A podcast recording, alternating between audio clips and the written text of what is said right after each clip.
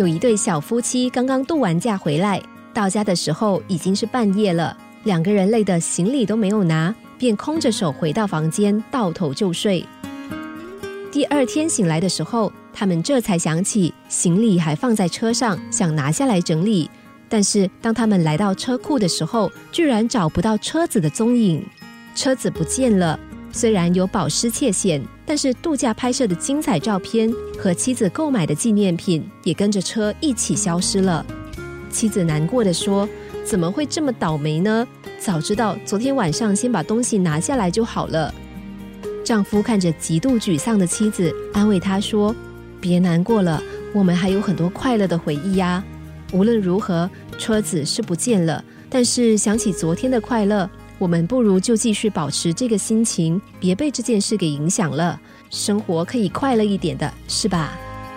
妻子听了丈夫的话，觉得很有道理，立刻转忧为喜，还带着愉快的心情和丈夫一同到警局报案。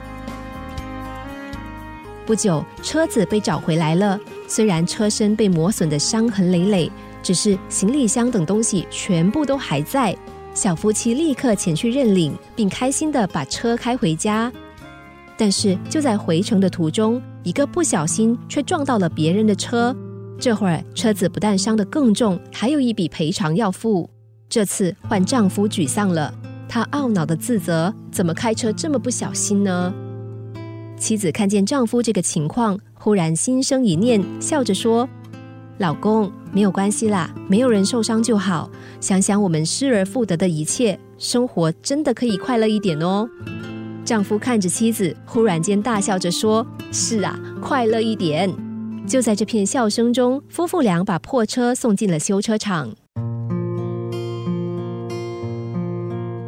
生活中什么状况都可能发生，我们无法提早预料，也不可能完全预防，但是。我们可以预先准备好面对的心态，即使不小心掉进了水沟里，我们也可以笑着说：“不好意思，今天又忘了把眼睛给带出来。”快乐生活的技巧很简单，只要像这对小夫妻一样，抱着一点乐天知命的生活观，快乐自然能够天天降临。